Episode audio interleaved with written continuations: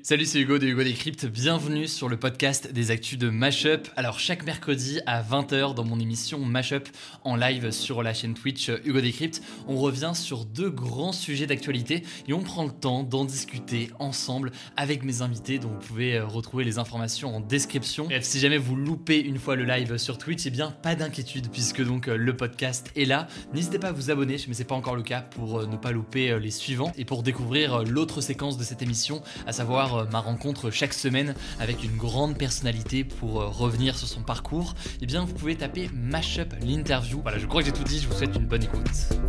On va donc parler de la situation d'un point de vue militaire aujourd'hui. Et pour en parler, j'ai donc euh, deux personnes à mes côtés aujourd'hui. Bonsoir à tous les deux. Bonsoir. Merci d'abord d'être euh, d'être présent euh, ici. Je vais vous présenter euh, tous les deux. Héloïse, pour commencer, Héloïse Fayet, tu es chercheuse à l'IFRI. Je sais pas si on dit oui, on dit IFRI. Oui, on dit IFRI ou Institut français des relations internationales pour avoir la, la version longue. La version complète, spécialiste du nucléaire militaire. C'est essentiellement de ça dont on va parler aujourd'hui parce qu'on sait qu'il y a aussi une question sur les centrales nucléaires présentes en Ukraine. Mais là, on va parler notamment de principalement de l'arme nucléaire parce que il y a déjà de quoi dire, de quoi dire là-dessus et pas mal de, de questions sur le sur le sujet. Et euh, Xavier Titelman, merci beaucoup pour ta présence euh, aussi. Euh, tu es un ancien aviateur militaire, spécialiste en veille opérationnelle. certains t'ont peut-être vu ou découvert avec une vidéo que tu as eu l'occasion de poster il y a quelques jours, où tu, il y a tout juste hier ou il y a deux jours, c'était lundi, lundi, ouais, où tu reviens sur eh bien, les avancées militaires de la Russie en Ukraine, les difficultés aussi auxquelles la Russie fait face. Et donc forcément, c'était une vidéo déjà, je pense, très claire qu'on va mettre en description pour ceux qui veulent la, va la découvrir. Et euh, ça va être l'occasion là de pouvoir prolonger la discussion et de répondre à un maximum de vos questions dans le chat. Du coup, n'hésitez pas, si vous avez des questions dans le chat, euh, à les mettre dès maintenant et on va pouvoir euh, comme ça les reprendre. Premier euh, élément que je voulais voir avec vous, c'est donc, euh, avant de parler de la question du nucléaire, c'est la question des avancées militaires actuellement de l'Ukraine. On a beaucoup entendu ces derniers jours que euh, la Russie faisait face à des difficultés, qu'elle faisait face à une résistance importante de l'Ukraine. ça fait la une de pas mal de médias. Dans quelle mesure est-ce que c'est le cas? Est-ce que, Xavier, la Russie fait face à de grandes difficultés aujourd'hui? Il y a une certitude, c'est qu'elle ne s'attendait pas à rencontrer ces difficultés. On a en plus des articles qui sont étonnants. Ils ont publié par erreur certains articles, ils sont revenus en arrière dessus, ils ont essayé de les cacher, sauf qu'on a le cache Google. Ils pensaient prendre Kiev en deux jours. Donc ils avaient préparé leurs militaires avec des rations alimentaires pour deux jours, avec de l'essence pour deux jours, sauf que les situations évidemment sont catastrophiques sur le terrain. Ils ont une résistance qui était totalement inattendue. Il y avait du matériel qui a été modernisé en Ukraine alors qu'ils s'attendaient à trouver sur une armée de pouilleux. On leur a donné du matériel, de quoi se défendre pour avoir une guérilla. Et réellement, aujourd'hui, les Russes ne sont pas prêts face à tout ça. Et c'est d'ailleurs une question qu'on peut se poser. On parle de la Russie, on parle d'une puissance militaire euh, majeure. Comment est-ce qu'on peut expliquer qu'une puissance militaire aussi majeure, qui de fait, on a bien l'impression, prépare une invasion potentielle depuis bien longtemps, la question des militaires, euh, des, quasi 100 000 militaires euh, à la frontière entre l'Ukraine et la Russie, ça fait déjà longtemps que c'est le cas. Alors, comment est-ce qu'on peut expliquer un, tel niveau de surprise sur l'avancée, sur la difficulté aujourd'hui, alors qu'on parle quand même de la Russie Mais c'est une surprise de notre point de vue tous les observateurs sont désespérés par l'incapacité de la Russie à atteindre ses objectifs. Normalement, dans les premières heures, quand ils ont balancé des, dizaines et des dizaines de missiles de croisière, c'était pour mettre à mal, pour qu'il n'y ait plus aucun avion de chasse ukrainien qui puisse décoller, pour qu'ils aient plus de défense aérienne. Dix jours après, l'Ukraine continue à faire voler des avions de chasse, continue à faire voler des drones qui détruisent des tanks par dizaines. Ils ont euh, un manque également pour l'aviation de munitions de précision. Et ça, pour les Russes, c'est super important. Comme ils n'ont pas de munitions de précision, ils ont l'obligation de voler très bas. Et pour pouvoir compenser, pour essayer de viser quand même un petit peu mieux. Mais en volant très bas, ils se mettent à portée de tir des missiles qu'on a distribués par milliers depuis maintenant quelques semaines et qui sont maintenant disséminés sur tout le territoire. La Russie perd des avions qui coûtent des dizaines de millions de dollars chaque jour parce qu'ils n'ont pas les munitions de précision qui vont avec ces avions de quatrième génération. C'est invraisemblable. Personne n'avait prédit ça. Donc il y a un souci euh, d'équipement qui surprend euh, visiblement pas, mal de, pas mal de personnes. Là, on a des images. Des images de quoi qu'on voit ici? Là, c'est un hélicoptère, c'est un Mi-24, si je dis pas de bêtises, qui est intercepté par un, un, système Stinger. Donc, c'est les, les, missiles solaires de basse altitude qui coûtent absolument rien, qu'on a distribués par, vraiment par milliers. Il y en a partout sur le territoire. Et comme il y en a plein. Normalement, ces hélicoptères ont des systèmes de défense, des sortes de, de feux d'artifice qui sont chauds et qui vont attirer le missile. Sauf qu'à force de se faire tirer dessus, bah, ils ont utilisé tout, tout leur leurre, et puis ils finissent par faire tomber. Et ils perdent tous les jours des hélicoptères et des avions de dernière génération. Est-ce que la surprise, elle tient aussi à la capacité de résistance venant de l'Ukraine? Est-ce que ça, on pouvait s'y attendre? Est-ce que c'est une surprise, euh, la capacité qu'ont les Ukrainiens à, à résister? Et ça tient à quoi? Est-ce que c'est d'un point de vue d'équipement? Est-ce que c'est d'un point de vue Alors- de mobilisation de la population? Déjà, il y a, il y a un- il y a beaucoup de gens qui imaginaient que parce que ça parle un petit peu euh, euh, russe, les gens vont être pro-russes. Mais la réalité, c'est que les zones qu'ils ont essayé d'envahir jusqu'à maintenant sont celles qui parlent russe. Et on voit qu'il y a une résistance démesurée. Les Ukrainiens, ils veulent pas se faire annexer une nouvelle L'Est de l'Ukraine notamment, mais, mais pas que. C'est une guerre de colonisation. Ils veulent pas se faire coloniser encore une fois par la Russie, comme ils l'ont déjà subi plusieurs fois. Donc il y a réellement la population qui est là. On a les 200 000 militaires qui se sont pas effondrés comme on l'imaginait. Parce que c'est vrai que dans la Crimée, dans les zones qu'ils ont annexées en 2014, là, il y avait des militaires qui ont changé de camp. L'amiral de la flotte a changé de camp et a rejoint les Russes. Et ils ont imaginé que ce serait comme ça partout. Mm. Sauf qu'aujourd'hui, les gens résistent, les gens sont bien armés. Et, euh, et puis très clairement, le matériel qu'on leur a fourni est quand même d'une qualité élevée. Et il a été développé pour être efficace face à ces chars russes de l'époque. Et il y a quand même des éléments techniques qu'on ne comprend pas. Les Russes, qui sont censés avoir les meilleurs systèmes de défense aérien, le S-400, eh ben les Ukrainiens, avec des missiles balistiques qui datent de la guerre froide, ils ont réussi à les tirer, à taper sur un aéroport russe en Russie, protégé par ce système le meilleur du monde, et ils ont réussi à perdre euh, des Sukhoi 30 au sol. Les Russes, leur matériel qu'on pensait être le meilleur du monde ne fonctionne pas. Et euh, pour euh, faire une sorte de cartographie, après on va prendre une première question là dans le chat qui me semble intéressante. Une première cartographie aujourd'hui de la situation, euh, euh, alors que les affrontements, ça fait plus d'une dizaine de jours maintenant euh, qui sont présents, que cette invasion a, débuté. Euh, quelles zones sont contrôlées ou on estime contrôlées par euh, la Russie euh, aujourd'hui euh, en Ukraine? Alors, les fronts évoluent pas de la même vitesse. Le front sud, très clairement, c'est là qu'ils avancent le mieux. Ils ont pris quasiment 60-80 km dans les premiers jours. Et ensuite, l'armée ukrainienne s'est réorganisée et a mis en place euh, bah, une réponse opérationnelle qui a permis de réduire cette avancée à 10, 15, 20 km par jour. Donc le sud, ils ont pris déjà quasiment toute la côte, au prix de pertes qui sont colossales. En théorie, une armée qui attaque perd deux fois plus de matériel qu'une armée qui se défend. Et donc là, on voit que c'est certainement encore beaucoup plus, étant donné la capacité des Ukrainiens à avoir cette guérilla qui s'organise une fois que les troupes sont avancées. Les autres fronts, c'est beaucoup plus compliqué. Notamment le front Est, ils n'ont pas avancé de 1 cm parce que ça fait 10 ans que les Ukrainiens se préparent à cette invasion. Le front Parce Nord, faut, faut quand même expliquer pour ceux qui n'ont vraiment pas suivi euh, ce qui s'est passé ces dernières années. Il y a de fait une guerre déjà et des conflits depuis des années maintenant à l'est de l'Ukraine. 2014. Euh, depuis 2014 notamment, avec euh, bah, des, des conflits qui durent à l'est de l'Ukraine, dans le Donbass notamment. Et l'objectif principal qui est Kiev, les Russes ont raté deux assauts aéroportés. Ils ont pris 200 hélicoptères pour mettre l'élite de l'élite des soldats, des parachutistes Mm. qui sont arrivés sur place, qui se sont fait tuer, mais comme des débutants. Ils ont réussi une deuxième fois sur un autre aéroport au sud de Kiev pour ouvrir d'autres fronts et pour pouvoir faire atterrir des avions sur place, pour donner de l'essence et de l'alimentation. Raté encore une deuxième fois. Et d'ailleurs, sur Incroyable. Kiev, on, on entend parler, euh, enfin, on entendait parler il y a environ une semaine d'un convoi militaire de 64 km de Qui long. est toujours qui pas était- arrivé. Exactement, qui était, qui était en direction, euh, qui était tout proche. On disait, euh, il y a d'ailleurs des comparatifs qu'on voyait sur Twitter de montrer la distance, c'était en gros la, la- la- la banlieue parisienne, etc. Euh, et qui, sont- dont on parlait, on disait, ils vont arriver à Kiev et ils vont rentrer euh, dans la capitale ukrainienne. Où est-ce qu'ils en sont aujourd'hui, ce convoi de 64 km Qu'est-ce qu'il est devenu? Alors, les Ukrainiens ont été simplement bien organisés. Ils ont tapé, ils ont cassé tous les ponts, ce qui a imposé aux Russes de tous se retrouver sur un gros embouteillage de 60 km de long, effectivement. Et ils ont laissé avancer les Russes. Ils ont cassé le pont qui était derrière eux et ils ont détruit 10 km de véhicules qui étaient les uns derrière les autres coincés avec de l'artillerie. Donc les Russes ont réussi à, perdre une armée qui était largement dominante par rapport à ce qu'il avait en face. Et les 60 km qui restent, qui sont derrière, a priori, n'ont même plus d'essence. Sauf qu'avoir plus d'essence, certes, on bouge pas. Sauf que dans une armée, pour par exemple avoir votre défense aérienne, vos radars, ils ont besoin d'essence pour fonctionner. Donc c'est devenu une grosse cible. Et le dernier élément qui date d'il y a 4 jours, c'est qu'a priori, l'armée ukrainienne, du coup côté ouest, qui n'a pas commencé sa guerre, a réussi à couper cette colonne de 60 km de ses, re- de ses arrières. Ils ont plus de ravitaillement. Et on a des remontées des soldats russes qui disent on n'a pas dormi, on n'a plus de nourriture, Mm. ils essaient de piller dans les magasins, leurs véhicules ne marchent plus. On a peut-être 10, 20, 30 000 Russes là qui pourraient être piégés sans aucune solution. Il y a une question euh, dans le chat qui me semble assez intéressante. On va parler, euh, pour ceux qui demandent du coup, du- de la question de- du nucléaire avec Héloïse Faillet dans, dans- dans quelques minutes, parce que forcément, c'est des questions qui sont euh, bien présentes. Une question là qui vient de Rebaby Pilote. Après, lui dit en gros, les Russes n'ont pas déployé en soi toute leur armée.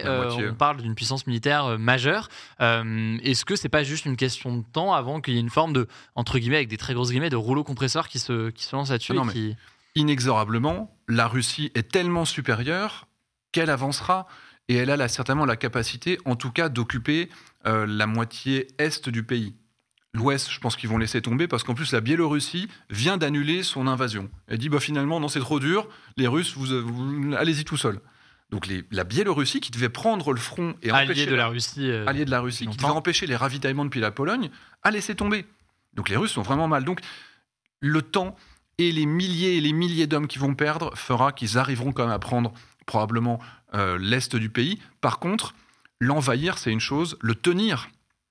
Les Américains en Irak en 2004, ils ont envahi le pays. Mais le tenir, ils n'ont pas réussi. L'Afghanistan pour les Russes, enfin pour l'URSS, puis pour nous derrière, ça a été une catastrophe. Donc tenir ce pays, mais dans 3 ans, dans 5 ans, dans 10 ans, même s'ils arrivent à l'envahir, je pense qu'ils seront obligés de reculer parce que on parie sur cette guérilla et on prépare cette guérilla qui va être longue. Et puis qu'est-ce que Ouais. Poutine ferait à tenir euh, l'Ukraine? Son objectif, ça reste quand même a priori de renverser le gouvernement, même si récemment il s'est exprimé en disant que peut-être en fait non, c'était pas c'était pas l'objectif et donc il veut pas s'encombrer effectivement d'une guérilla en fait qui serait quasiment impossible à vaincre sur le long terme. C'est une vraie question d'ailleurs, euh, je pense qu'il mérite d'être posée quand on parle des avancées euh, militaires de la Russie. C'est l'objectif concret de Poutine. Euh, la France, il y a quelques jours, disait que euh, Macron, après son entretien avec Vladimir Poutine, euh, eh bien, Poutine lui aurait dit que son objectif était clairement de s'emparer de, de Mm. toute l'Ukraine. Est-ce que vous pensez que c'est toujours le cas aujourd'hui? Visiblement, euh, non. C'est ce qu'ils voulaient. Mm. Et, et cet article justement de RIA Novosti, qu'ils ont publié par erreur, dit on va annexer l'Ukraine pour faire un grand pays. Donc ils voulaient vraiment faire en sorte que l'Ukraine revienne dans le giron russe. Mm. C'est inapplicable aujourd'hui. Ils ont des levées de boucliers face à la population qui ne souhaite pas ça. Donc ils ne pourront pas le faire. Donc il faudra réviser ces objectifs à la baisse.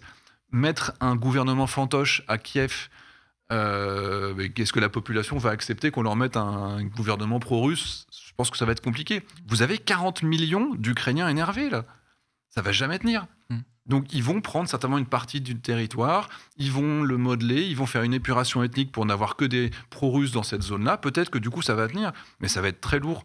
Les Américains ont estimé que pour tenir un territoire comme l'Ukraine, il faudrait 500 000 soldats russes en permanence sur le territoire. Ils les ont pas.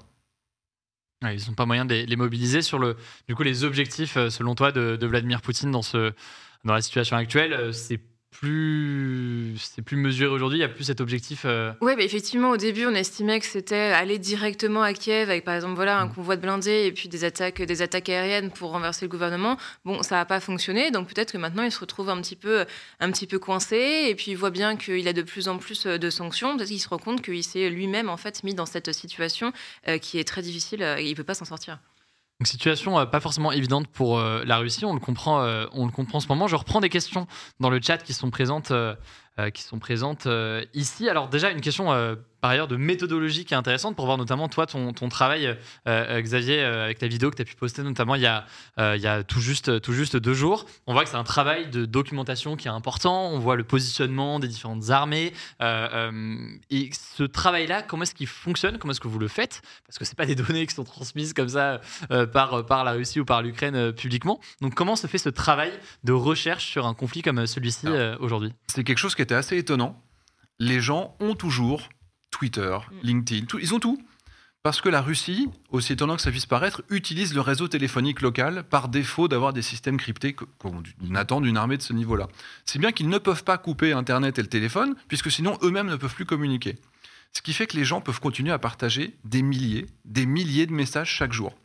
Moi, après avoir quitté l'armée, j'ai travaillé pendant 4 ans à la direction de la sécurité civile et de la gestion de crise, et j'ai mis en place tout ce qui était veille opérationnelle des médias sociaux au profit des secours, au profit des pompiers.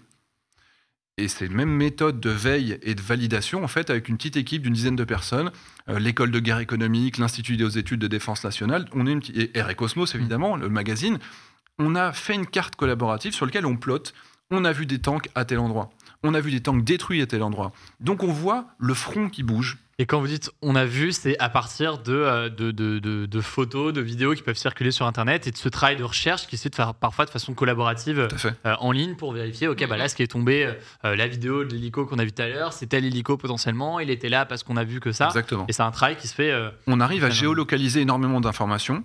Parfois, c'est juste déclaratif, mais souvent, on arrive à reconnaître des bâtiments détruits, on reconnaît des, des immeubles, tout simplement. Et ça permet de voir bah, les troupes qui avancent. Et puis, deux, trois jours après, bah, on voit des, des- ils sont plus là. Mm. Et puis après, on voit des tanks euh, cassés. Mm. Et puis, on voit que c'est les mêmes numéros de série. Donc, en fait, on voit le front qui avance, qui bouge, qui recule. Il avance quand même inexorablement pour les Russes, mais avec énormément de douleur. Et c'est intéressant aussi parce que cette carte maintenant collaborative est aussi utilisée par des gens qui fuient le pays. Mm. On sait où sont les ponts cassés, donc ils savent par où ils peuvent passer. Et ça, c'est intéressant parce que c'est pas juste du journalisme. Il y a vraiment des gens sur le terrain qui utilisent cet outil maintenant. C'est un outil aussi qui peut être utilisé sur le, sur le terrain avec, avec ces données-là. Euh, une autre question qui est, euh, qui est arrivée dans le, dans le chat, c'est une question de Chevalier qui dit Chevalier Cru, comment, comment est-ce qu'on peut lancer une telle offensive sans réfléchir son plan en amont? J'ai l'impression que la Russie improvise. Alors ça rejoint un petit peu le sentiment qu'on avait à l'instant et on suppose qu'il n'y a pas eu d'improvisation en soi sur une telle euh, opération, mais il y a toujours ce décalage de dire c'est une chose que ce soit compliqué, c'est autre chose d'avoir ce sentiment que parfois euh, des plans qui sont prévus, euh, le convoi dont on parlait euh, Mhm. tout à l'heure, un tel plan d'une telle envergure, alors qu'on parle d'une attaque euh, peut-être prévue depuis bien longtemps, se retrouve à échouer euh, aussi, aussi rapidement. Mais ils ont sous-estimé leur adversaire, il n'y a aucun doute. Ils pensaient que ce serait comme la Crimée où ils ont arrivé, il n'y avait pas de résistance, ils ont fait un faux vote, ils ont eu 90% de rattachement et c'était gagné. Ils ont réellement, à mon avis, pensé que ce serait facile de la même manière partout. Et donc, même on, on a maintenant des soldats russes qui font défection ou alors qui se font attraper puis qui expliquent. On a quand même les, les transcriptions exactement de ce qu'ils disent. Et ils nous disent, bah nous, on nous a dit d'y aller là-bas, que c'était comme un exercice. Et puis ils ont découvert qu'ils se faisaient tirer dessus une fois qu'ils étaient sur le terrain. Ils pensaient être accueillis en libérateurs. Les premières troupes qui ont voulu rentrer dans Kiev, donc les Russes, Mm. étaient des troupes de maintien de l'ordre. Ils n'ont même pas mis des blindés en premier, ils ont mis des mecs avec des, des CRS. C'est une confiance euh, en eux qui est, qui est peut-être dé- démesurée par rapport à, à la situation. C'est peut-être possible aussi qu'ils n'avaient pas anticipé un tel élan de soutien envers l'Ukraine et puis autant de fournitures euh, d'armement de la part de l'Union européenne qui jusqu'alors n'était pas non plus un champion de l'Europe de la défense et peut-être que là justement enfin, le, le régime russe n'avait pas anticipé une telle, euh, Mm. voilà, une telle fourniture d'armes qui une aide bien mobilisation euh, et euh, populaire via la population. Ouais. Ce qui peut d'ailleurs, euh, on l'entendait ces derniers jours, peut-être démotiver une partie des troupes russes qui euh, parfois se retrouvent dans une guerre qu'ils n'ont pas forcément voulu Mm. et se retrouvent mobilisés à aller sur le, sur le front euh, euh, d'un moment à l'autre. Et chaque jour qui passe, Mm. la semaine dernière, il y a 4000 missiles anti-chars qui sont passés. Et les Américains n'avaient pas encore commencé à en donner, ils arrivent qu'aujourd'hui. La France a commencé à la donner aujourd'hui, donc ça accélère. Chaque jour qui passe, ça va être encore plus douloureux pour les Russes d'avancer. Et justement, ça pose une, une question majeure. À partir de là, qu'est-ce qui peut se passer dans les prochains jours? Forcément, c'est, euh, on ne va pas faire de pronostics, c'est impossible de, Mhm. de le dire, mais euh, au vu de la situation actuelle, on a compris que les ambitions de Vladimir Poutine pourraient être un peu euh, revues à la baisse aujourd'hui. Pour autant, à quoi est-ce qu'on peut s'attendre pour les prochains jours? Euh, Au moment où là, on est le 9 mars, à quoi est-ce qu'on peut s'attendre pour les, pour les prochains jours? Bah alors, ça, ça fait 15 jours qu'on annonce l'assaut sur Kiev pour le lendemain. On Là, a parlé de bataille de Kiev dès le, dès le troisième jour de guerre, il me semble. Nous, on disait que c'était pas possible parce qu'il fallait quand même encercler en partie la ville et puis que le seul pont qui fonctionne, il n'est pas suffisant pour envahir. Je veux dire, le pont, s'il est là, on le casse et c'est fini. Donc, il faudra au moins une dizaine de jours. Si les Russes commencent à accélérer et que les Ukrainiens, la défense commence à s'effondrer, il faudra au moins dix jours pour encercler Kiev. Ensuite, une ville, un- une armée qui attaque une ville et qui est, euh, la violence et qui est très bien organisée et qui n'a pas de problème d'approvisionnement, elle avance que de 1 km par jour. Kiev, c'est 900 km. Donc la bataille de Kiev, ça va durer Mm. des mois. Et une fois qu'ils l'auront pris, ce sera peut-être comme Grozny, il faudra peut-être la reprendre une deuxième fois parce que finalement, ils se sont réorganisés pour se défendre derrière. Donc la bataille de Kiev, rendez-vous en avril Mm. pour qu'elle soit réellement finie. Et sur le reste du territoire, par contre, on peut imaginer euh, qu'une partie de l'armée va quand même s'effondrer au bout d'un moment. Peut-être que l'armée russe va accélérer, mais à l'inverse, si leurs problèmes d'approvisionnement, qui sont accélérés par les Ukrainiens qui font exprès de taper euh, bah, les camions avec leurs drones et tout le reste, ils arrivent à taper ces camions-là, et même des, des- des trains. Les Ouais. trains de ravitaillement ont été tapés par ces petits drones qui coûtent que dalle. c'est un succès incroyable pour ces drones. Une ou deux dernières petites questions avant de parler du, nucléaire, parce qu'il y a énormément de questions sur le, sur le nucléaire aussi. Euh, d'abord, sur la question des zones d'exclusion euh, aérienne dont on parle parfois depuis, euh, depuis quelques jours. en gros, Zelensky, donc le président ukrainien, demande à ce qu'il y ait cette zone d'exclusion qui donc reviendrait à considérer n'importe quel objet volant, ou quasiment n'importe quel volant, objet volant au-dessus des airs comme un ennemi potentiel, pour dire les choses très, très clairement. L'OTAN, donc l'alliance militaire menée principalement par les États-Unis aujourd'hui, ne veut pas pourquoi est-ce que l'OTAN ne veut pas de ces zones d'exclusion et qu'est-ce que ça peut, euh, qu'est-ce que ça pourrait entraîner? Je te le laisse là. Oh, c'est pour toi aussi. Hein. Non, mais clairement, ça serait, en fait, ça serait beaucoup trop dangereux parce que ça amènerait en fait des avions euh, de l'OTAN en Europe à potentiellement engager, donc euh, tout simplement cibler des avions russes et on irait directement au conflit entre OTAN et Russie, ce que aucun des deux, aucune des deux parties, enfin en tout cas l'OTAN, ne veut pas? Mais si d'un point, de vue... non, mais d'un point de vue humanitaire, c'est ce qu'on a fait dans des guerres précédentes. L'Irak, ils n'avaient pas le droit avec leurs avions de chasse de dépasser, je ne sais plus quel parallèle. Mm. Donc on leur interdit, mais ça veut dire qu'on est en face et mm. qu'on est capable et qu'on se permet de détruire des avions russes. Mm. Et là, c'est une guerre officielle entre l'OTAN et la Russie dans ce cas-là. Donc c'est triste pour les Ukrainiens, mais je pense qu'on va continuer à leur filer des matériels qui peuvent tirer depuis l'épaule parce que ça a finalement beaucoup d'effets aussi. C'est très efficace. ça se sent que l'OTAN ne le fasse, euh, ne, le fasse même.